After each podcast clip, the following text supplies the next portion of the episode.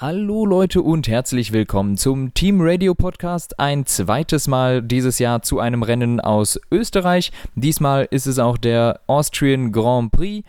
Und an meiner Seite ist wie immer der Dave. Hallo. Moin, moin! Und tatsächlich der etwas spannendere Grand Prix in Österreich. Oder was würdest du sagen, Anton? Ja, habe ich doch gesagt. Das wusste ich ja schon vorher. Ja. Nee, ich weiß gar nicht, ob ich es vorher wusste. Hatten, hatte ich doch nicht nochmal gecheckt, ob ich es dann tatsächlich auch so vorher gesagt habe. Aber wir, wir, wir haben drauf äh, mal gehofft und es ist auch so gekommen. Ja, du hast im Endeffekt gesagt, und das, was du im letzten Podcast gesagt hast, ähm, das zählt, frei nach Konrad genau. Adenauer, was interessiert mich mein Geschwätz von gestern. Das aktuellste war, dass du gesagt hast, das eine wird langweilig, das andere wird spannend und so ist es auch gekommen. Das war eigentlich schon im Qualifying so, weil äh, ja, Mercedes konnte da überhaupt nicht das Tempo mitgehen, P4 und P5. Aber wir hatten einen Überraschungsmann ganz vorne auf zwei, nämlich Lando Norris. Und wir hatten noch so eine Thematik in Q2, über die wir auch, glaube ich, dann nochmal im Laufe des äh, Renngesprächs dann nochmal Mhm. sprechen können. Ähm, da gab es ein kleines Scharmützel. Ja, schönes Wort. Ja, wunderschönes Wort. Äh, Scharmützel. Ich glaube, äh, häufig genutzt von Christian Danner noch in alten RTL-Zeiten. Ah, echt? Ähm, ja, äh, ich würde sagen, aber wir fangen trotzdem erstmal äh, einfach mit dem ganz normalen Ergebnis an und wir kommen dann auf die Quali-Sachen zu sprechen. Esteban Ocon ausgeschieden in Runde 1, konnte er nichts für, ist im Sandwich gelandet, ich glaube zwischen Raikön und noch einem Auto, weißt du, wer es war? Also innen war Giovinazzi, ich glaube außen Ja. waren Williams. Ja, okay, dann war es Giovinazzi auf jeden Fall. Ja, Sandwich und Reifen kaputt, konnte er nichts machen. Zugegeben, das Rennen wäre sicher eh nicht in Punkten geendet, also viel gekostet hat es im Endeffekt dann auch nicht. Ja, ähm, ist halt unlucky und wenn der innen sich einfach raustragen lässt und dann nicht merkt, dass da zwei Autos sind, dann machst du da nichts. Aber wie Ja. du sagst, ähm, ich glaube, aktuell ist da halt. Ah, das war sogar ein Haas. Ich glaube, das müsste Schumacher gewesen sein. Marzipan ist nie, nie so weit vorne. Ähm, nee, aber das ist auf jeden Fall belastend für Ocon. Ich glaube, der könnte auch mal ein ganz gutes Rennen gebrauchen und der hatte da auch mal die Möglichkeit mit einer anderen Strategie als ja, die Leute, die in den Top Ten starten, so ein bisschen Mhm. nochmal ähm, Aufwind zu bekommen. Und ja, aktuell sind das jetzt, glaube ich, drei Wochenenden, die schwach waren für ihn.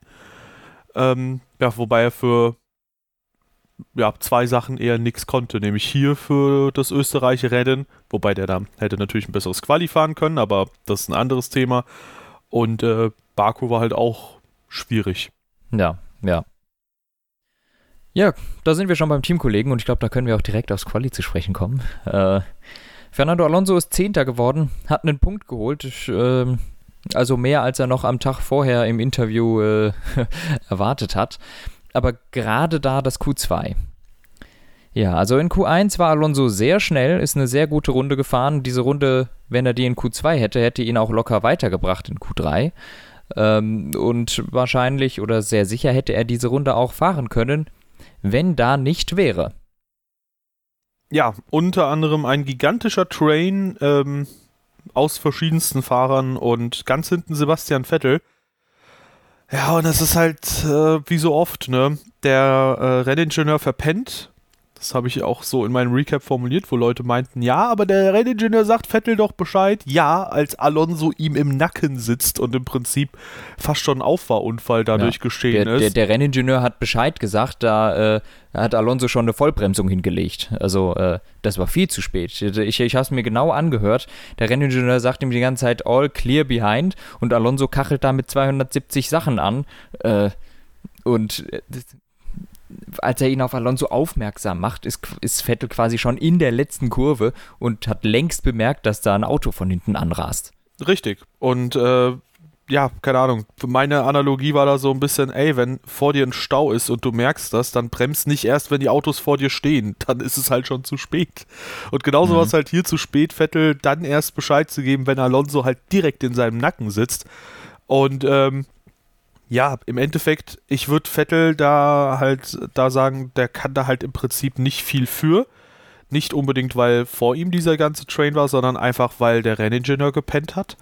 Und du siehst halt als Fahrer natürlich nicht, wenn du in der vor, äh, wenn du in der letzten Kurve bist, wo Vettel war, dann siehst du halt nur begrenzt weit nach hinten und dann siehst du im letzten Moment erst, dass dann Alonso angekachelt kommt.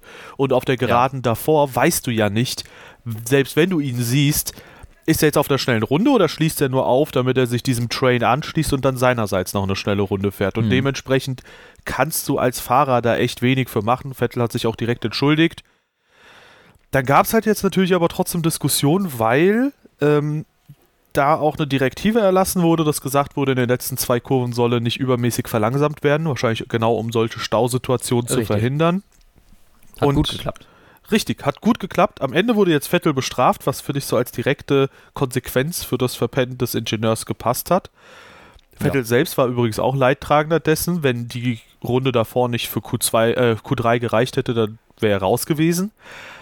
Was ich mir halt aber jetzt denke, ist, warum greift die äh, Rennleitung da überhaupt nicht durch bei den anderen Leuten, wenn die etwas erlassen und keine Ahnung, das ist halt so manchmal so super inkonsequent, weißt du, wenn man sich zum Beispiel dann letztes ja. Jahr mal Russland anguckt, im Prinzip ist da auch etwas gewesen, was man nicht hätte machen sollen und Hamilton hat es gemacht und hat dann zweimal fünf Sekunden kassiert und jetzt halt, ja, wir lassen alle davonkommen, obwohl wir betont haben, noch am Wochenende, dass man das nicht machen soll. Ja. Komisch. M meines Erachtens auch einfach inkonsequent und ein Riesenfehler. Die Strafe gegen Vettel ist richtig und korrekt. Allerdings hätten alle, die da vor ihm gefahren sind, auch eine Strafe kriegen müssen. Ähm, und im Endeffekt, also das macht einfach keinen Sinn, dass du äh, ausdrücklich da, äh, davor warnst und es verbietest, da zu verlangsamen. Das machen trotzdem alle. Keiner kriegt eine Strafe dafür. Äh, das, dann macht das Ganze ja überhaupt keinen Sinn. Und ähm, deshalb finde ich, das, das war total schwachsinnig. Und ja, diese ganzen, alle Autos, die da zwischen diesen Kurven verlangsamt haben, hätten auch eine Strafe kriegen müssen. Und das wären dann irgendwie zehn Autos gewesen. Vettel hätte dann wahrscheinlich zwei Strafen bekommen, weil dann hätte er eine Strafe für, fürs Verlangsamen bekommen und noch die fürs Impeden, weil er ist ja am Ende der Leidtragende gewesen, der einfach nur die Strafe fürs äh, Impeding bekommen hat. Ähm, dann hätte er halt zwei bekommen, aber alle anderen hätten auch eine gekriegt, was meines Erachtens dann einfach äh, konsequent gewesen wäre. Denn wenn du am Rennwochenende eine Sache sagst, die passieren muss, und es hält sich niemand dran und alle kommen damit davon. Das kann ja nicht Sinn der Sache sein. Dann, dann braucht man sich ja auch nicht mehr an die Sachen zu halten. Und ich muss sagen, ich bin auch immer weniger begeistert einfach von diesem Qualifying-Format, weil wir haben das jetzt die letzten Jahre immer wieder gesehen, dass alle bis zum letzten Moment warten, alle 2 Minuten 35 Sekunden vor Ablauf der Zeit fahren 14 Autos gleichzeitig aus der Box. Da denkt man sich auch, das ist doch schwachsinnig. Ähm, also ich finde, das, das hat ein Ausmaß angenommen, das inzwischen einfach nur noch lächerlich ist. Und ja, wir haben alle sagen immer, es ist ein gutes System, hat sich bewährt. Ich muss sagen, ich finde das Qualifying-System im Moment schlecht. Und ähm, eigentlich sollte sich da was anderes überlegt werden. Meines Erachtens nicht in Form eines äh, Qualifying-Rennens, das finde ich auch Quark. Aber es gab schon Formate, äh, wo ein gegenseitiges Aufhalten nie ein Problem gewesen ist, aber dieses Format ist äh, generell unbeliebt gewesen, obwohl ich finde, dass es äh, eigentlich relativ äh, hervorragend gewesen ist und da auch Wettereinflüsse ab und zu mal das, Qualif das, das äh, Ergebnis ein bisschen durcheinander werfen konnten. Aber ähm, ich finde, das, das kann so eigentlich nicht funktionieren und im Endeffekt äh, Vettel und Alonso dadurch eigentlich war die Chance, Punkte zu holen im Rennen bei beiden gegen null. Ja, ich finde auch einerseits zwar dieses, äh, ja, diesen Moment spannend immer zu sehen, wer kommt weiter, wer nicht, aber andererseits denke ich mir auch, du könntest das Quali-Format halt so viel kompakter gestalten. Ähm, denke ich mir auch immer wieder fürs Spiel so, ah, weil wenn, weißt du, wenn du in den kleinen Teams bist, dann fährst du halt und denkst du so, ach ja, schon wieder kein Q2, mhm. schon wieder kein Q2. Und wenn du halt bei den Top-Teams bist, denkst du dir, oh Gott, jetzt zählt der Q1 und Q2 fahren. Und es ist halt so, oh Mann, die Pflicht. Und einfach eine halbe Stunde die Leute fahren lassen, würde ja auch funktionieren oder eine Dreiviertelstunde. Und du hättest wahrscheinlich weniger Längen drin oder so. Ja, wahrscheinlich eher eine halbe Stunde, weil sonst fahren die alle im Mittelteil oder am Anfangsteil nicht. Ja. Aber so oder so, ich weiß auch nicht. Also allein schon dieses Problem, dass halt die Reifen von Q2 letztlich bestimmen, auf welchen Reifen du startest, wenn du in den Top 10 bist. Und da hätte ich nochmal eine Frage, ja. um nochmal auf das Renngeschehen zurückzukommen, ähm, wo, ich, wo mich deine Meinung interessieren würde. Im Prinzip ist es für alle, die auf Soft gestartet sind, mächtig nach hinten gegangen. Ähm, der einzige, der von denen punkten konnte, von den Mittelfeldteams, die auf Soft gestartet sind, war Pierre Gasly. Glaubst mhm. du, dass Alonso vielleicht sogar Glück im Unglück hatte, dass er dadurch dann halt nicht seine Zeit fertig fahren konnte und nicht mit den Soft ins Q3 kam? Glaubst du, dass es vielleicht sogar geholfen hat? Nee. Also Alonso und Alpine, die waren ziemlich flott. Ähm ich gehe, er, er redet von Platz 4 und 5, ich rede eher von Platz 6 und 7, die im Qualifying rausgekommen sind. Ich glaube, er, er pokert da ein bisschen sehr hoch. Trotzdem von Platz 6 und 7, wo Gasly gestartet ist, du kannst auf dieser Strecke realistisch gesehen eigentlich nicht wirklich überholen, weil sich immer ein DRS-Train bildet irgendwo. Ähm, und ich gehe eigentlich davon aus, dass Alonso äh, ansonsten auch um Platz 7 und 8 eher ins Ziel gekommen wäre als auf Platz 10. Okay. Auch auf den Softs startend. Ja, also ich fand es stark, dass er dann trotzdem noch das in die, äh, in die Punkte geschafft hat. Der Start war ja auch sehr ungünstig und dann hat sich halt das schon so ein bisschen gezeigt, was er befürchtet hatte, dass es halt dann ein sehr, sehr schwieriges, langes Rennen wird. Trotzdem am Ende einen Punkt geholt, einen Punkt aufgeholt, auch noch zu äh, Aston Martin aus Konstrukteurssicht jetzt. Also mhm. jetzt sind es zwölf Punkte. Wenn, wenn sie das Kunststück noch zwölfmal wiederholen, dann passt's. Ja, ähm, reicht doch von den Rennen her ungefähr, ne? Ja. Aber äh, ich glaube, Alpine wird da ein bisschen höhere Ziele haben. Mhm. Ähm, Alonso trotzdem wieder mal richtig starkes Wochenende. Also, das ist echt sensationell, wie der sich mittlerweile eingefunden hat. Und Ocon, der Fight gegen Russell war super. Und Ocon zum zweiten Van Dorn macht. Ja, der Fight war schön. Und das fand ich auch süß, ja. dass er dann im Nachhinein quasi äh, gesagt hat, auch ey, ich als ich gesehen habe, dass es um Platz 10 ging, habe ich mir jeden gewünscht, außer Russell. Ja, aber im Endeffekt ist er halt trotzdem selber auch ein Racer, ne? Und da wird eben nichts hergeschenkt, auch wenn man so sehr Sympathien hegt äh, für den Gegner. Ich glaube, Alonso ist ein bekannter Unterstützer von George Russell, aber äh, im Endeffekt, wenn du einen Punkt holst, dann holst du den Punkt, ne? Ja, richtig. Klar, also auf der Strecke wird sich nichts geschenkt, wenn ja. schon wird danach so ein bisschen liebevoll ja. geturtelt. Ähm, ja, liebevoller läuft es mittlerweile auch beim Haas-Team zu.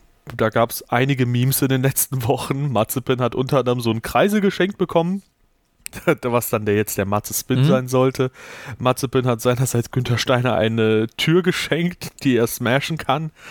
Ähm, ja, und äh, im Rennen gibt es aber nicht so viel zu sagen. Mazepin 19, äh, Mick Schumacher 18. Wollen wir auf die Strafensituation jetzt schon mal zu sprechen kommen oder erst später? Ich habe das gar nicht geschnallt. Okay, wollen wir es direkt vorwegnehmen? Mach ruhig. Okay, Mazepin und Nat Latifi haben eine 30-Sekunden-Strafe bekommen. Eine 10 Sekunden Stop-and-Go, glaube ich, die dann umgemünzt wurde, weil es war in der letzten Runde. Weil Raikönnen Vettel abgeräumt hat und dann gab, da, gab es da Doppelgelb. So, und wir wissen von Baku ah, ja noch. Was ist passiert? Okay. Doppelgelb bedeutet im Prinzip, dass jeder Fahrer es ignorieren kann, im Prinzip, aber weil da war es auch bei der Verstappen-Unfallstelle auch so. Mhm. Ähm, aber hier haben die Leute halt äh, verlangsamt und das große Problem ist jetzt, manche haben nicht genug verlangsamt. Ähm, man hat mal die ganzen Sektorzeiten hochgeladen. Ich glaube, Sam Collins hat das gemacht auf Twitter, der sonst die ganzen F1 äh, Techniksachen macht. So, und der hatte quasi mal die ganzen Sektorenzeiten in Sektor 3 notiert. Und da stellt sich heraus, dass einige Fahrer, wie zum Beispiel Sainz, ähm, der hat um sechs Zehntel verlangsamt in diesem Sektor. Perez war viereinhalb Zehntel langsamer in dem Sektor zum Beispiel. Die haben beide keine Strafe gekriegt. Ricardo war über eine Sekunde langsamer.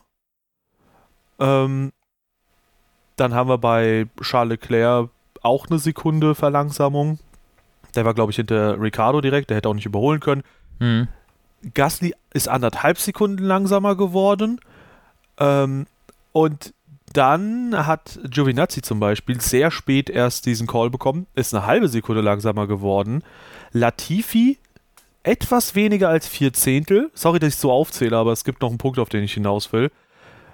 So, und jetzt kommt's. Mazepin ist fast eine halbe Sekunde, 0,478 Sekunden, glaube ich, langsamer geworden. Ein bisschen mehr als Sergio Perez also. Und Sergio Perez hat keine Strafe bekommen. Im Prinzip hat keiner eine Strafe bekommen, außer Giovinazzi und Mazepin. Und das zwischen Perez und Mazepin, wo Mazepin sogar ein höheres Delta hat als Perez, verstehe ich nicht.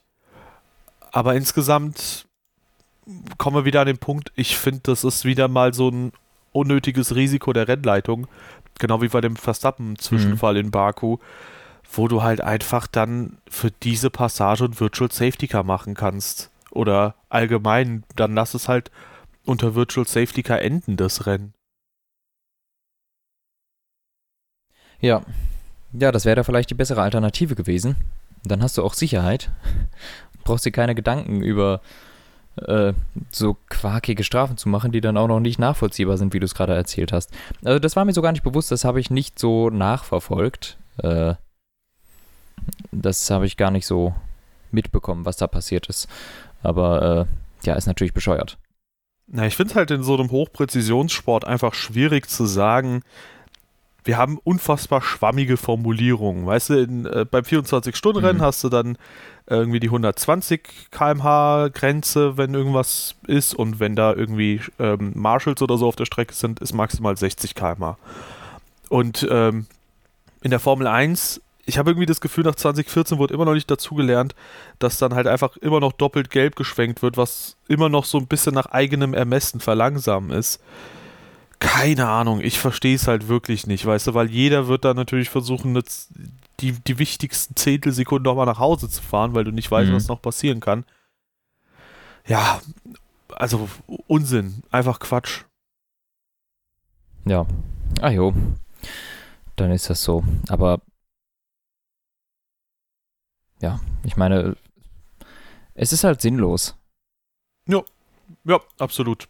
Ansonsten Mazepin einfach hinter Schumacher, das äh, bekannte ja, Bild. Kennt man so. Und äh, ja, kommen wir vielleicht zu den beiden, äh, wo es dann gekracht hat, nämlich Sebastian Vettel, der ist dann nochmal wegen der vor den Haas fertig gefahrenen 69. Runde äh, 17. geworden. Mhm. Ja, hat sich da, finde ich, in dem Zwischenfall nichts zu Schulden kommen lassen. Der Raikönnen zieht da einfach rüber und räumt ihn ab. Ja, das, das war ein bisschen lost von Raikön. So als, der ist dem ja so stumpf irgendwie so in die Seite gefahren, ohne, ohne Not. Weil Vettel war eigentlich vorbei, da war klar, der Zug ist abgefahren. Und dann lenkt er dem so rein und räumt den ab. Ich denke so, hä, was? Hat er die Augen zu? Was macht er da? Ja? Ähm, ich meine, im Endeffekt, wieder, für beide ging es um nichts. Keiner von denen war irgendwie in Aussicht auf Punkte. Aber es ist super seltsam, sowas zu sehen. Also, das ist ja echt total lost. Ja, es ist halt umso unnötiger, wenn es um nichts geht, weil äh, das kostet jetzt halt beide Teams nochmal ordentlich Kohle, ne, dieser Zwischenfall. Ähm, Markus hat tatsächlich eine gute Theorie geäußert, dass er, da hat er nämlich gemeint, dass äh, Raikönnen vielleicht einfach so quasi nach vorne geguckt hat, Russell gefolgt ist und dann einfach immer weiter in den Windschatten von Russell wollte und da einfach nicht gerallt hat, dass Vettel schon neben ihm ist. Aber so oder der so. war ja schon vorne, also der war ja schon im Blickfeld richtig. Ja, genau, so oder so. Lost. ja. Naja, ansonsten, äh, Aston Martin fand ich ein bisschen enttäuschend. De, die Pace in den Trainings sah so gut aus und die Pace im Rennen war dann nix. Ähm, ja. äh, da muss man sagen, waren für beide Fahrer einfach auch keine Punkte in Sicht. Ähm, Vettel das Wochenende besser gewesen als Stroll, aber Punkte wären das nicht geworden. Dafür hat die Pace einfach nicht gestimmt. Die waren zu langsam im Rennen plötzlich. Also auch eine total schwankende Performance wieder jetzt bei Aston Martin. Äh, hat mich sehr verwundert, aber die waren auf keinem Reifen schnell. Sorry, falls man im Hintergrund gerade was gehört hat. Ich habe gerade mein Handy fallen lassen. Funktioniert's noch? Ja, ja, alles gut. Gut. Es ist weich aufgekommen, auch wenn es sich nicht so angehört hat. Ähm, hat ja. sich so angehört, als sei es auf Steinboden gefallen. Das, das, haben wir hier zu Hause. Steinboden. Cool. Hast du so Pflastersteine bei dir im Zimmer? Äh, ja, ja, ja. Cool, cool. Ähm, ja, aber ansonsten, Raikkonen hat das Auto noch ins Ziel gerettet, ist dadurch sogar, äh, oder ist durch die Strafensituation sogar nochmal an Latifi vorbei, was sehr lustig ist. äh, weil eigentlich wäre er so ein 16er gewesen, so ist er 15. geworden. Ähm, ja, aber Aston Martin, ich stimme zu. Also komisches Wochenende, ähm, da ging irgendwie nicht viel. Vielleicht einfach die falschen Reifen zum Start. Vielleicht hat es denen einfach nicht so mhm. gut geschmeckt. Who knows? Ja, dann Raikön hatten wir schon angesprochen. Ansonsten auch gutes Rennen, relativ unauffällig gewesen. Hatte auch einmal einen schönen Fight mit Alonso. Ähm, das war super mit anzusehen. Dann halt natürlich der Brainfart am Ende, haben wir jetzt drüber geredet. Giovinazzi, wusste ich bis gerade eben gar nicht, dass er mitgefahren ist, ist anscheinend 14. geworden. Äh, klassisches ja. Phänomen. Kann ich Tats überhaupt nichts zu sagen. Ich habe ihn im Rennen nicht gesehen. Tatsächlich wieder das klassische Ding im Quali super gut. Im Rennen ist Raikönnen halt einfach nochmal ja. besser. Und das ist etwas, was Bis er auf die vorletzte Runde auf die Kette kriegen muss. Ja, genau. da war er am Ende noch mal ein paar Sekunden vor Raikönnen. Ähm, oh. Eine Sache, Latifi ähm, haben wir fast schon übersprungen. Ja, war jetzt nicht das berauschendste Rennen. Beim Teamkollegen sah das schon wieder ein bisschen anders aus. Ähm, mhm. Q3 mit den Medium-Reifen, stark. Zeigt aber natürlich auch so ein bisschen, wo die Williams-Performance so ist. Und im Rennen tatsächlich dann auch mal wieder umgemünzt und am Ende nur 5,632 Sekunden hinter äh, dem ersten Punkt gelandet. Ja, was am Ende dann doch relativ viel ist, wenn man bedenkt, dass der, glaube ich, erst drei Runden vor Schluss oder sowas überholt wurde, ne? Ja, also der, die, ich glaube, die Reifen waren einfach done und ja. dadurch, dass er sich halt komplett verteidigt hat, da ging ja. danach halt nichts mehr. Ja, aber wie gesagt, das war ein geiler Kampf zwischen Alonso und Russell. Russell hat super verteidigt, Alonso hat super angegriffen. Ähm, die haben auch gezeigt, dass man in äh, manchen Kurven sehr wohl nebeneinander fahren kann, ohne aufs Kies zu kommen. Das haben andere Kandidaten dieses Rennen nicht geschafft. Ähm, also das Racing zwischen Russell und Alonso und Alonso und Raikönen war in genau den gleichen Kurven und es ging total gut. Wirklich, wirklich erstaunlich, dass man da überhaupt nicht aufs Kies muss, ähm, aber äh, oder den anderen aufs Kies drücken muss, wie man es nimmt. Äh, hat mir wirklich, wirklich gut gefallen bei den beiden. Das war super spannend und auch eigentlich das Spannendste so in den letzten fünf Runden, bis auf halt die Tatsache mit äh, Perez und Sainz, wo sich dann irgendwann rausgestellt hat, gut, vor Ricardo wird Perez bleiben, nur halt äh, Sainz kommt nach vorne. Aber das hat mir bei beiden wirklich gut gefallen. Ja, ähm, wobei man auch sagen muss, Alonso ist da präventiv schon sehr klug gefahren. Ich habe mir das halt genau angeschaut. Der ist halt in Kurve 4 rein nie außen neben äh, George Russell rangefahren, weil der halt auch exakt wusste, der kann ihn da halt außen einfach verhungern lassen. Was ich persönlich immer noch ein bisschen schwierig finde, aber da können wir vielleicht auch im Laufe des Podcasts drüber sprechen. Wir haben ja eigentlich so eine etwas konträre Meinung, was so die Zweikampfführung so angeht. Ähm, aber ja, war mal ein starkes Rennen. Eine Sache finde ich aber sehr spannend, weil bei George Russell wird immer von Mr. Saturday gesprochen und ohne selbst etwas über die fahrische Klasse von George Russell zu kommentieren, mhm. sondern einfach nur zu diesem Spitznamen. Ich finde Mr. Saturday ist der mit Abstand schlimmste Spitzname, den du als Rennfahrer haben kannst, weil Stand jetzt kannst du am Samstag drei Punkte holen in drei verschiedenen Rennen, nämlich in den Sprintrennen und sonst gar nichts. Und da frage ich mich halt, ist das so ein löblicher Titel oder ist es einfach so ein Schlag ins Gesicht? So, tja, im Rennen bist halt shit. das ist halt so, keine Ahnung, da muss man sich mal Gedanken machen, was für Spitznamen man seinen äh, Lieblingsfahrern ja. gibt. Hört sich nicht so geil an, ja, stimme ich dir mal zu. Ja, aber trotzdem, starkes Wochenende von George Russell mal wieder. Diesmal ohne ja. Technikpech, aber ja. Dann haben wir Yuki Tsunoda auf der 12. Äh, ja, ähm, hat auch nochmal eine 5-Sekunden-Strafe bekommen. Stimmt, für Überfahren der weißen Linie bei der Boxeneinfahrt. Sehr lernfähig, der junge Mann, ja. äh, wurde auch so ein bisschen im äh, Internet, ja, ich sag mal, seit wann sollte man denn die weiße Linie dann nicht überfahren bei der Boxeneinfahrt? Wo ich mir denke, so ja, in der Einzelsituation schon, weil es insbesondere in Österreich schon natürlich sehr problematisch sonst werden kann. Hm. Und naja, ich, ich, ich fand es halt super embarrassing, dass es ihm bei beiden Boxenstopps passiert ist. Ja, so, so Wie gut. blöd muss man sein, wenn du schon eine kassiert hast fürs erste Mal, dass du es dann danach nochmal machst. Als ob, der fährt da ja in einem Rennen, ich sag mal, circa 71 Mal dran vorbei ich finde, dann kann man sich schon mal merken, wo diese Linie eigentlich ist. Ja, vielleicht sieht er sie nicht. äh, So, äh, vielleicht sitzt er zu tief im Auto. Äh, der Teamkollege Pierre Gasly, der neunte Platz, ähm, mal wieder dann vor dem Teamkollegen. Dieses Mal aber, also ich sag mal so, Yuki Tsunoda schließt ein bisschen nach und nach Ja. auf. Also War das jetzt ist, relativ nah dran. Sowohl Quali als auch Rennen. Vergleich, vergleichsweise.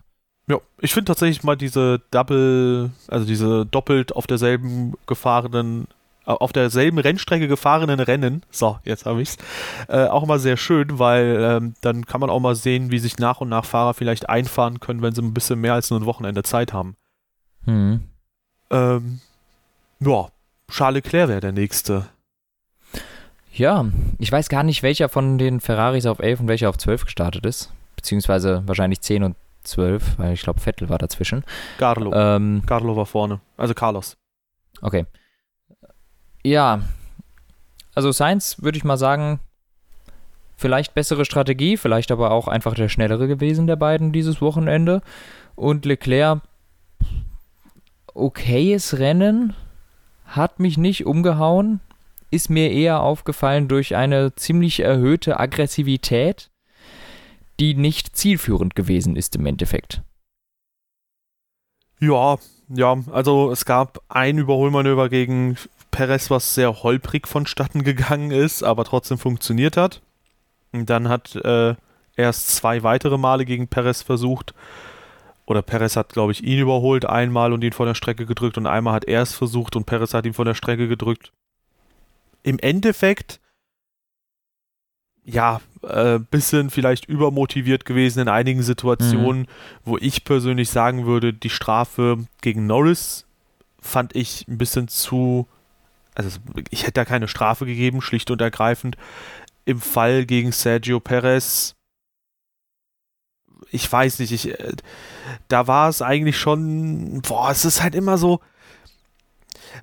Das Problem ist, jetzt können wir vielleicht mal dazu kommen. Ich finde dieses Side-by-Side-Racing, wo du den Gegner rausdrückst, halt immer ein bisschen schwierig, weil es kommt immer darauf an, was ist Mhm. außen. Ist da ähm, Asphalt, weil dann musst du dich im Prinzip direkt schon zurückfallen lassen, weil du sonst neben der Strecke überholen kannst.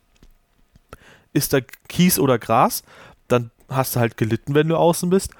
Und ist da eine Mauer, dann hast du halt auch gelitten, wenn da eine Mauer ist und du bist außen.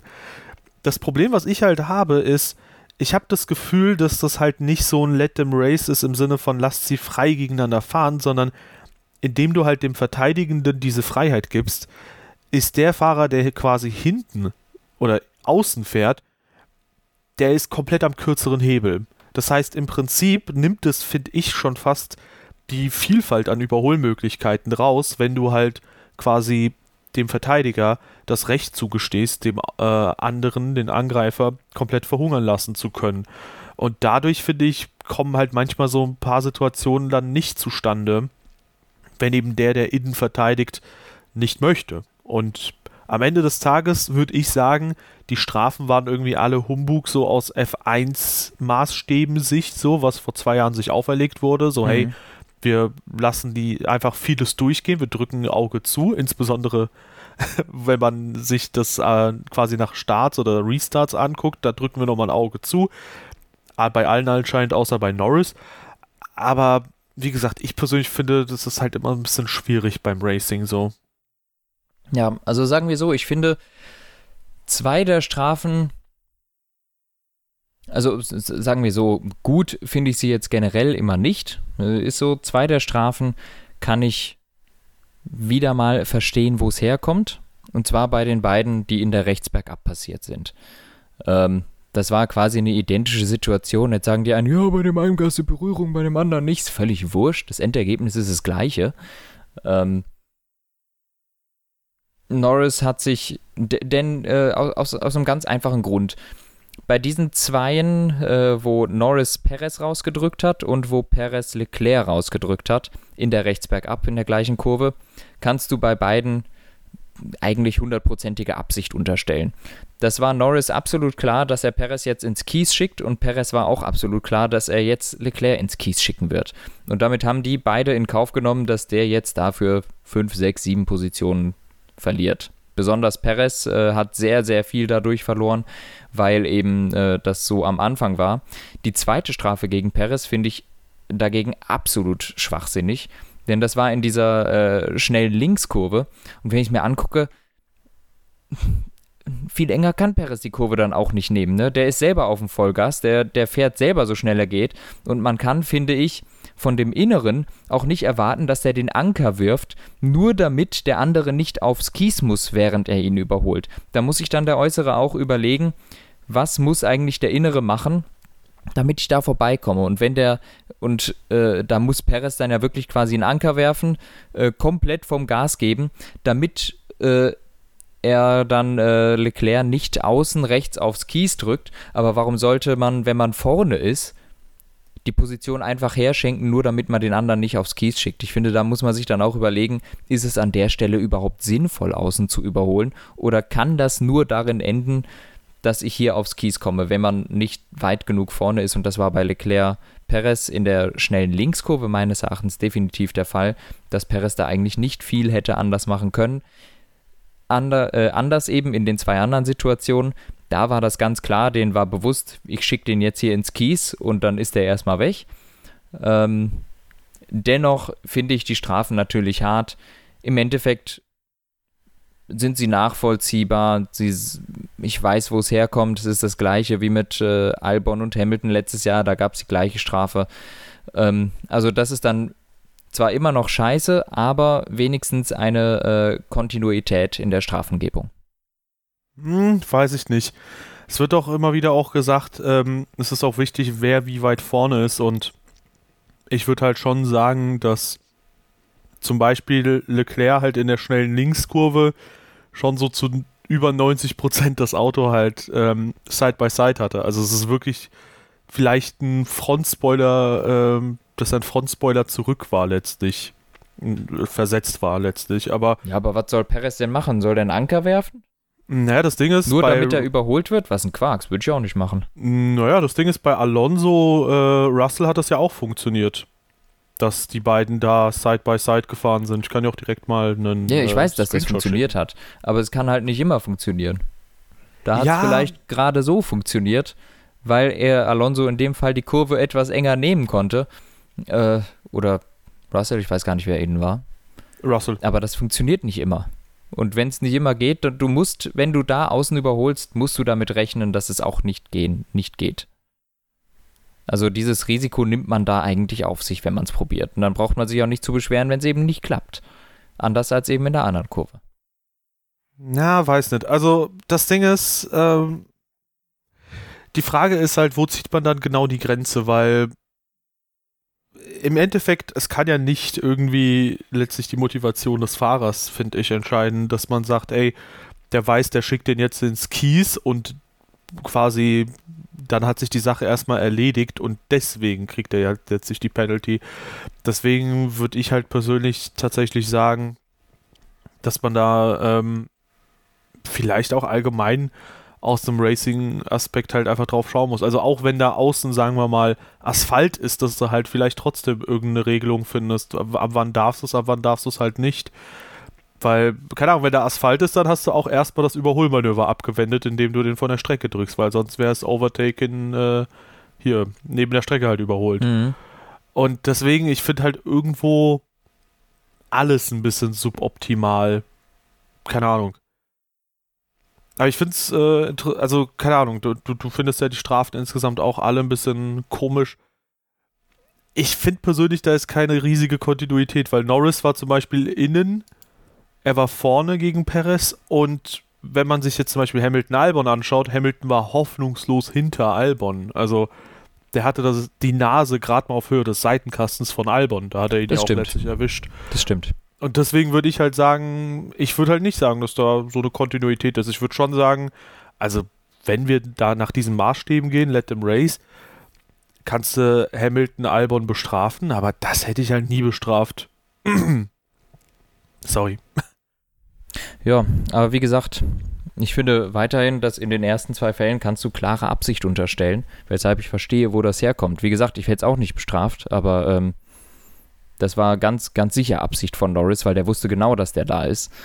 Ähm, aber ja, es ist halt einfach eine weirde Situation. Und ich glaube auch, äh, die, die Stewards waren sehr strafwütig dieses Wochenende, äh, in, zumindest im Rennen, im Qualifying dafür halt überhaupt nicht. Ne? Ähm, also es wurde sehr, sehr viel ausgesprochen, was das Ganze dann einfach sehr unübersichtlich auch gemacht hat. Ständig hat irgendwer eine Strafe gekriegt.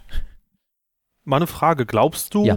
dass die Formel 1 besser dran wäre, wenn sie jedes Wochenende dieselben Stewards hätte? Nein. Okay, spannend. Da würde ich tatsächlich dagegen äh, tippen, weil gut, zum Beispiel im Fußball geht es halt nicht, dass du jedes Mal denselben Schiri hast, weil es finden sehr viele Spiele parallel statt und viele Mannschaften spielen immer wieder unterschiedlich gegeneinander. In der Formel 1 könntest du es ja theoretisch machen. Und ich habe das Gefühl, dass du eine gewisse Kontinuität reinbekommen könntest, wenn du halt jedes Mal immer dieselbe Person in Charge quasi hättest oder dieselben Personen in Charge. Ja, mein, mein Gedanke dabei ist nur einfach die fehlende Objektivität mancher Kommissare dann. Ja, aber das und dass dann einzelne Fahrer und Teams tatsächlich einfach systematisch bevorzugt werden können. Ich meine, nehmen wir Mika Salo, ich glaube, das reicht. Stell dir vor, der wäre immer da. Ja gut, aber das ist ja dann äh, Try and Error. Du kannst ja quasi sagen, hey, das ist jetzt äh, ein ehrenamtliches Amt und ähm, sobald du merkst, dass jemand das halt missbraucht, dann sagst du, ey, nö, äh, geht halt nicht klar. Also ich finde schon, dass, ich denke schon, dass du, wenn du eine neutrale Perspektive hättest, dass du dann schon auf jeden Fall sagen könntest, ey, ein Steward, der sich halt immer darum kümmert, das kann funktionieren. Und äh, gut, was zum Beispiel dann die Subjektivität hinsichtlich dessen, was es erlaubt, was es nicht erlaubt angeht, mhm. könnte man sich ja auch mit den Fahrern im Vorhinein absprechen, könnte man etliche Szenarien durchgehen und dann könnte man auch im Laufe der Entscheidung, also vielleicht wäre es für ein, zwei Rennen dann so, dass man vielleicht überlegen würde, okay, was erlaubt uns dieser Fahrer jetzt? Und ab dann wäre es eigentlich ja, glaube ich, schon klar, was ist erlaubt und was ist nicht erlaubt und nach welchen Maßstäben wird geurteilt. Das sollte ja generell eigentlich immer klar sein, weil es in den Regeln steht. Äh, deshalb eigentlich ist der Spielraum ja nicht so groß für die Stewards. Es kommen ja trotzdem immer andere Sachen bei rum. Und oft sind es ja auch gleiche Stewards. Also es sind ja oft die, das, das ist ja nicht immer was komplett anderes, sondern oft sind es einfach sechs, sieben, acht verschiedene, die aber auch immer wieder kommen. Deshalb glaube ich, haben wir eigentlich schon relativ feste Stewards, die äh, aber eben nicht komplett fest sind, aber auch immer mal wieder durchwechseln. Ja. Ja, aber trotzdem, da diskutieren wir halt trotzdem immer wieder mal über so Situationen, ja, ich sag mal, wo, wo es nicht nachvollziehbar ist, wenn man mal die Rennen untereinander vergleicht. Ich meine, gehen wir mal mit derselben Argumentation zum Beispiel an Imola ran ein Verstappen weiß haargenau, wenn ich jetzt äh, in Kurve 1 mich zu weit raustragen lasse und Hamilton quasi auf den Körb drücke, dann wird der Typ erstmal für 1, 2, 3 Runden mindestens mhm. weg sein. Und wenn der Unglück hat, dann rutscht er auf dem Wurstkörb weg und muss von hinten das Feld aufrollen oder macht sich den Frontspoiler kaputt, was letztlich passiert ist, oder sonst was. Und im Prinzip hast du exakt dasselbe nur bei dem einen ist es halt der Rennstart, bei dem anderen ist es der äh, Safety Car Restart. Aber in beidem ist es zum Beispiel in der ersten Runde passiert und in beidem kannst du eine Absicht unterstellen, dass jemand einfach rausgedrückt werden sollte, ja. damit er halt irgendwie zurückfällt. Ja, das stimmt. Aber ich glaube dann, auch wenn es nicht so sein soll, im Endeffekt wird auch einfach nach Ergebnis dann bestraft.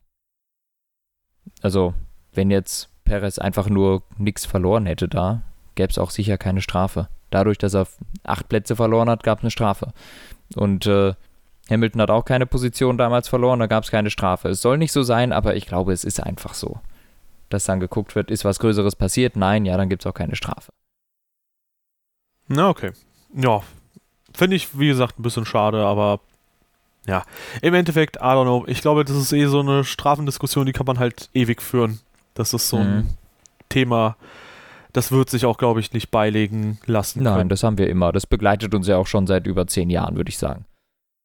Ja, ansonsten wollte ich vielleicht zum Ferrari-Duell nochmal sagen, damit wir mhm. auf das Rennen nochmal zurückkommen. Ja. Ähm, dass ich tatsächlich sagen würde, ja, Carlos Sainz, starkes Wochenende, vermutlich sogar stärker als Leclerc oder tatsächlich stärker als Leclerc in der Gesamtheit, äh, was man am Ergebnis ja auch sieht. Aber ähm, ich sag mal, wenn diese zwei, drei Situationen ein bisschen anders gelaufen wären mit Leclerc, also wenn er vielleicht ein bisschen mehr Geduld gehabt hätte, zum Beispiel, dann wäre er am Ende des Tages äh, potenziell auch vor äh, Carlos Sainz gewesen oder mit ziemlicher Sicherheit. Und am Ende, das muss man auch, finde ich, äh, lobend erwähnen, äh, finde ich es auch schön, dass bei Ferrari so eine Harmonie herrscht, dass man auch untereinander sagt, hey, wir tauschen jetzt einfach mal Plätze und gucken, was mhm. geht. Und sie wurden auch dafür belohnt. Carlos Sainz ja, ja, äh, hat ja geklappt. Nicht nur knapp vor Leclerc oder so, sondern Fünfter. Ja, Stark. ja richtig gut. Danny Ricciardo, der Einzige, der es richtig geschafft hat, auch nach vorne zu kommen, obwohl er weit hinten gestartet ist. Ähm, ich würde sagen, zwar trotzdem vor der Pace her klar hinter Norris gewesen, aber mal ein positives Rennen zumindest. Ich finde tatsächlich sogar von der Pace her gar nicht so enorm weit hinterher. Ich glaube, der hat halt viel verloren durch äh, Verkehrssituationen, aber sonst hat er halt im Renntrim, glaube ich, so 10, 20 Sekunden eher verloren, was halt noch verhältnismäßig wenig ist, wenn man es mal mit ein, zwei Rennen zuvor vergleicht. Ja, es ist verhältnismäßig wenig, aber dann doch viel. Weil ich glaube, im Endeffekt, ich weiß nicht, wie viel er durch Traffic verloren hat, aber wenn ich so zurückdenke, war er ja meistens die Spitze des Trains. äh, wo dann eigentlich die Leute hinter ihm waren. Also ja, klar, die Pace immer noch schlechter als von Norris, aber P7 ist ein Lichtblick. Äh, dennoch, Ricardo ist ein Up and Down. Mal ist gut, mal ist scheiße. Und äh, man kann sie, ich kann mir immer noch nicht so richtig erklären, warum es mal läuft und mal gar nicht. Ja. Ja, wenn ich mir das jetzt anschaue, ich sehe gerade einen Screenshot aus Runde 41, da hat er 25 Sekunden Rückstand, hängt noch hinter Gasly fest. Runde 47 ist er dann vorbei. Ja, also er verliert schon, also in den letzten 30 Runden von 25 auf, äh, keine Ahnung, 40 Sekunden. 40 sind es, ja. Oh, okay, das ist schon wieder eine Menge. Aber ähm, ja, insgesamt, ich glaube bei Ricardo, ich erwarte da persönlich jetzt nichts mehr für diese Saison, weil mhm. im Moment wird man dann halt immer und immer wieder enttäuscht, weil man dann so kurz die Hoffnung hat, ey, vielleicht klappt es bei ihm ja schon nochmal ich glaube, da muss ja, man einfach stimmt. schauen, wie es 2022 dann läuft, weil dann sind die Autos für alle neu und dann kann er sich nochmal neu beweisen. Ja. Ja. Lando Norris. Über die Strafe haben wir, glaube ich, genug geredet. Äh, ich glaube, das können wir jetzt mal lassen. Das war ein starkes Wochenende. Und sonst lief es ganz gut, ne? Ja. Ohne 5-Sekunden-Strafe, vielleicht sogar vor Valtteri Bottas auf 2. Denn, äh, ja, der Bottas kam da dadurch vorbei, dass die Strafe in der Box abgesessen ja. wurde. Möglich ist es, wissen tun wir es aber nicht. Ja, korrekt. Und äh, insgesamt, äh, Lando Norris super. Äh, such a great driver, hat auch Hamilton gesagt. Mhm. Und äh, McLaren halt auch super. Also dieses Auto äh, ist schon heftig. Ungefähr auf Augenhöhe mit Mercedes ist schon not bad. Ja, auch wenn Mercedes, glaube ich, jetzt dieses Wochenende etwas underperformt hat. Ähm, war das wirklich eine sehr gute Leistung von Lando Norris, ganz, äh, ganz klar. Und wieder ein Podium. Äh, macht hier Punkte ohne Ende. Ja, sehr, sehr, sehr starkes Ding. Ja, jetzt kommen wir äh, zu einem Fahrer, deswegen habe ich auch so ein bisschen schwer ausgeatmet vorhin. Ich dachte, wir kommen direkt zu Red Bull. Ähm, ein Fahrer, der sich auch beweisen wollte, letztlich. Ähm, nämlich Sergio Perez. Und mhm. boah. Also, ich nehme jetzt mal deinen Bewertungsmaßstab. Dann würde ich sagen, das Manöver gegen Norris ist sehr überambitioniert. Ähm, und ja, dann wissentlich, dass halt das eine Strafe gibt, weil das wird er mit Sicherheit gewusst haben. Ja.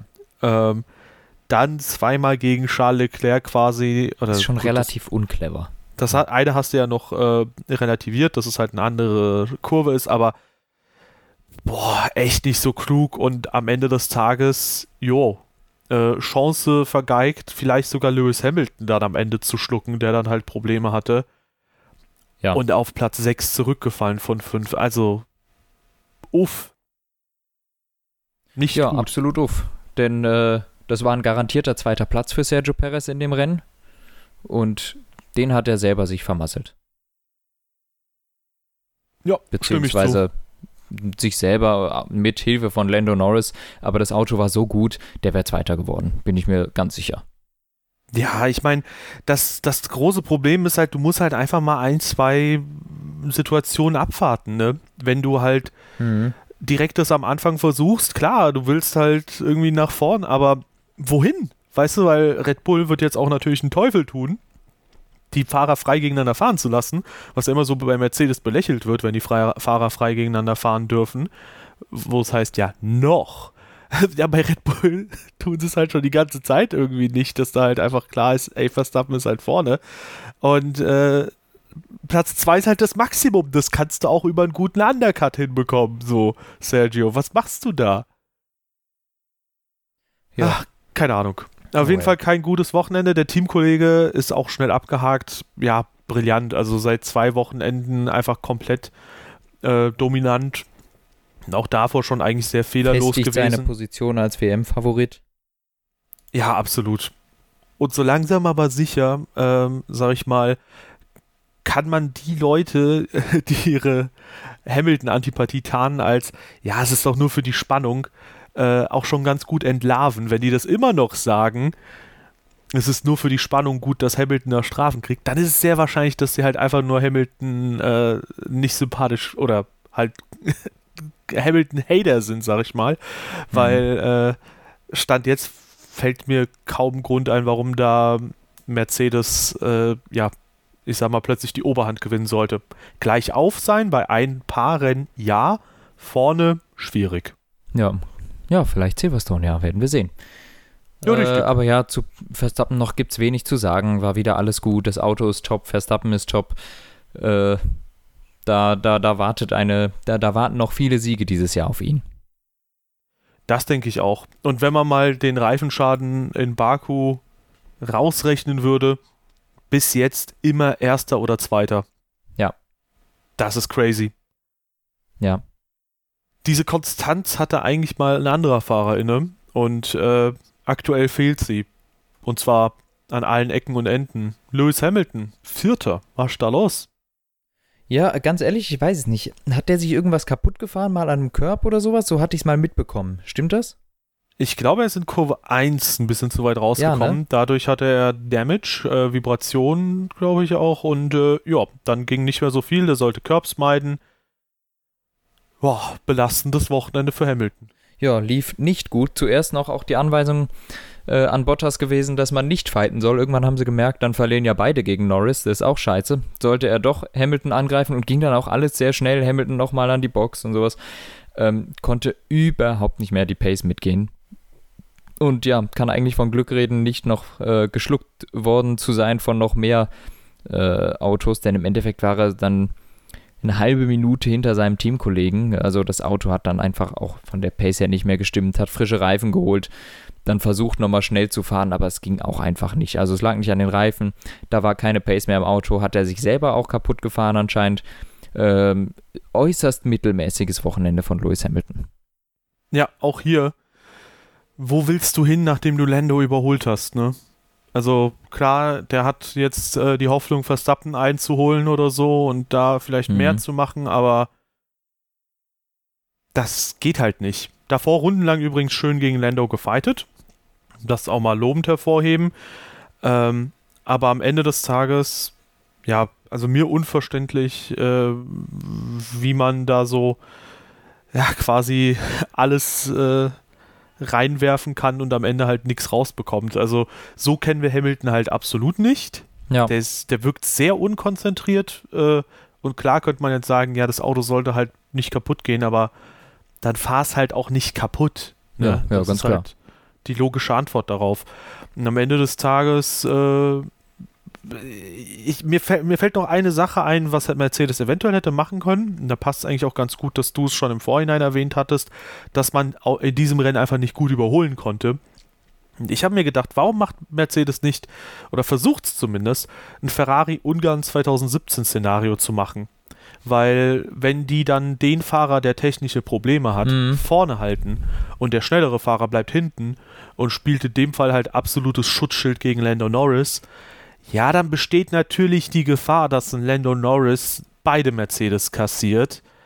Erst Bottas und dann kann sich Hamilton gar nicht verteidigen. Aber das wären drei Punkte gewesen, die sie dann im Vergleich zu dem jetzigen Ergebnis verloren hätten. Sie hätten halt drei Punkte mehr gewinnen können und vor allem im direkten WM-Kampf beim Fahrer-WM-Titel hätten sie sechs Punkte mehr für Hamilton haben können. Ich glaube Das- nicht, dass das funktioniert hätte. Ich finde schon, dass es halt ein äh, Versuch wert gewesen wäre, so lange halt, bis man da halt wirklich merkt, ey, Lando ist jetzt halt direkt in unserem Nacken, weil am Anfang war es ja schon so, also die haben Hamilton ja schon reingeholt, da war, oder Bottas halt vorbeiziehen lassen, da war Lando doch nicht mal im Windschatten, äh, DRS meine ich. Ja, ich glaube, die Sache ist ganz einfach. Ähm, McLaren hätte einen garantierten zweiten Platz holen können mit einem Boxenstopp, wenn dieses Szenario gekommen wäre. Ähm, wenn die dann Norris reinholen für frische Reifen, dann kann Mercedes nicht mehr stoppen und die werden, wenn sie stoppen, beide Autos hinter Norris kriegen. Und das wäre ein Szenario gewesen, da wäre Mercedes auf jeden Fall als Verlierer rausgegangen, weil mit den frischen Reifen wäre Norris deutlich flotter gewesen als äh, Hamilton und Bottas. Und ich glaube, das hätte nicht geklappt. Ja, wobei da käme es, glaube ich, auch ein bisschen darauf an, das war so 20 Runden vor Schluss, wie groß der Abstand dann, ja okay, der war zu Perez war groß genug. Es, es war Platz hinter, hinter Norris. Er hätte einfach Ja. an die Box kommen können. Ja, Tatsache. Weiß ich nicht. Ich hätte es vielleicht trotzdem riskiert. Weißt du, was kannst du verlieren? Also, das, keine Ahnung, wenn ich ja mal abwäge, äh, Break Magic, weißt du, sieben Punkte Mhm. gewinnen gegen 18 Punkte verlieren. Ähm, und äh, wenn ich mir dann anschaue, okay, äh, drei Punkte gewinnen versus drei Punkte verlieren und halt in dem Fahrer-WM-Kampf, wo halt eigentlich jeder drauf guckt, sechs Punkte halt sogar gewinnen. Ich hätte es vielleicht halt schon riskiert, ehrlicherweise. Ja, nee, ich nicht. Ich glaube, ich, ich, ich denke, Mercedes hat da alles richtig gemacht. Nicht für Lewis Hamilton, aber für die Teampunkte. Ähm, und wo wir gerade bei Mercedes sind, ein Fahrer fehlt uns noch, Valtteri Bottas. Du darfst. Ja, das war doch mal wieder ein sehr schönes Wochenende von Valtteri Bottas. Also dafür, dass der halt immer so viel Prügel einstecken Mhm. muss. Ähm, Er hat 18 Punkte mehr geholt als George Russell. Just saying. äh, ja, äh, etwas unfairer Vergleich. Ich, ich nehme mal was Quatsch. anderes. Ich nehme mal was anderes. Wenn der Reifenschaden in Baku, äh, was heißt Reifenschaden, wenn äh, der Boxenstopp in, ba ähm, in Monaco, Nee, jetzt komme ich komplett durcheinander, äh, wenn der nicht gewesen wäre, hätte er jetzt 18 Punkte mehr, so ein paar Fahrer, die vor ihm aktuell stehen, hätten ein paar Punkte weniger, Norris und Perez, dann hätte Bottas jetzt 110 Punkte. Und dann wäre der, ja, nur so paar und 30 Punkte hinter Hamilton. Und das ist für jemanden, der komplett aus seinem Mercedes-Cockpit diskutiert wird, gar nicht mal so viel, der Ja. Abstand. Also klar, der hat zwei komplette Blackouts dieses Jahr gehabt, mit Baku und mit Imola, die man kritisieren muss, die man kritisieren kann. Wobei natürlich auch die Frage immer offen steht, wie viel hätte er in Imola holen können, wenn er nicht abgeschossen worden wäre. Ähm, dann wäre es halt vielleicht. ja, ein Punkt, zwei Punkte, vier Punkte. Im Trockenen kommt er anscheinend viel besser klar als im Regen. Also im Regen kommt er null zurecht.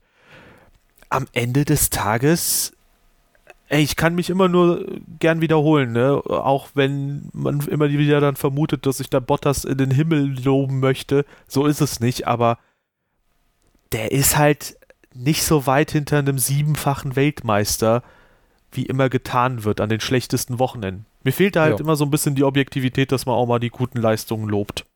Ja, ich, äh, ich, ich glaube, ich muss mich hier da jetzt gar nicht mal, äh, gar nicht zu äußern. Wir, da reden wir eigentlich jedes Wochenende drüber. Ähm, deshalb, ich glaube, unsere Haltung zu dem ganzen Thema ist relativ klar. Die äh, kommunizieren wir in fast jedem Podcast. Auch wenn wir selber oftmals Bottas kritisieren, äh, sehen wir da natürlich auch die andere Seite, die das Ganze hat. Und jetzt in den letzten Rennen performt er einfach auch wirklich gut. Kann man nicht anders sagen. Und auf einem Niveau, das auf äh, ungefähr Hamilton, Hamiltons Niveau ist. Und dann ist das auch einfach äh, eine Leistung, die eigentlich dazu ausreicht, ihm einen weiteren Vertrag zu geben. Ja, würde ich auch so sehen. Das Ding ist, es wurde ja jetzt auch schon ein, zwei Mal gemunkelt, dass Russell vielleicht schon bestätigt ist für nächstes Jahr. Und das Doofe ist halt, ich finde, irgendwo hätten beide Fahrer halt das verdient, weil Mhm. ein Valtteri Bottas will ich nicht im Williams sehen. Der ist viel zu gut, als dass der da so weit hinterher tuckert. Ja. Also der gehört mindestens mal in ein sehr gutes Mittelfeldauto. Ja, und bei äh, George Russell, ähm, den will ich halt eigentlich auch nicht so wie Williams sehen, weil natürlich performt der auch sehr gut. Ähm, Ja. Mal mehr, mal weniger. Bis, aber dann sind wir halt wieder bei dem Problem, was wir auch bei Valtteri Bottas haben. Am Ende des Tages ist halt die Frage, was ist für Mercedes das Klügste fürs nächste Jahr? Hamilton hat ja jetzt zwei Jahre verlängert und ich könnte mir durchaus vorstellen, dass sie im ersten Jahr der neuen Regelsetzung vielleicht noch Bottas neben Hamilton behalten, weil Bottas mehr Erfahrung hat und Denk potenziell, ja. denke ich mal, das Auto besser, ja, nicht mitentwickeln kann, aber Feedback zumindest geben kann. Und ich glaube, erst im Jahr danach können wir dann mit Russell rechnen. Oder Russell muss halt zwei Jahre warten, bis dann Hamilton weg ist. Und Ja. dann äh, wird er neben Bottas sein. Das wird sich noch alles zeigen. Aber ich glaube, das ist ein Thema für einen ganz eigenen Podcast, weil da kann man, glaube ich, echt viel drüber reden, über diese gesamte Situation Russell, Bottas, Mercedes, äh, Hamilton, wie es da weitergeht. Ich würde sagen, werfen wir nochmal einen kurzen Blick auf die Standings. Verstappen hat jetzt einen äußerst komfortablen Vorsprung in der Meisterschaft. Über 30 Punkte, der kann sich also eine Nullnummer erlauben und bleibt immer noch WM-Führender. Sergio Perez auf Platz 3 der Meisterschaft, immer noch vor Lando Norris auf Platz 4. Nur, Nur noch drei, drei Punkte, Punkte. dahinter übrigens. Ja, Crazy. ja aber wenn es normal weitergeht, sollte der Abstand eigentlich größer werden. Valtteri Bottas hatten wir angesprochen mit 92 Punkten dahinter und äh, Charles Leclerc und Carlos Sainz nur noch zwei Punkte auseinander. Auch sehr spannend, die Ferrari-Fahrer dieses Jahr relativ auf einem Niveau. Äh, dahinter Danny Ricciardo, auch wenn er, wie wir es immer wieder sagen, irgendwie nie so richtig überzeugt, hat er irgendwo 40 Punkte sich hergesnackt. Äh, hat jetzt Pierre Gasly überholt, dahinter Vettel ohne Punkte dieses Rennen, ähm, Alonso, Stroll, Ocon und dahinter hat sich dann auch nichts mehr getan. Tsunoda mit neun Punkten, die beiden Alfa Romeo jeweils mit einem.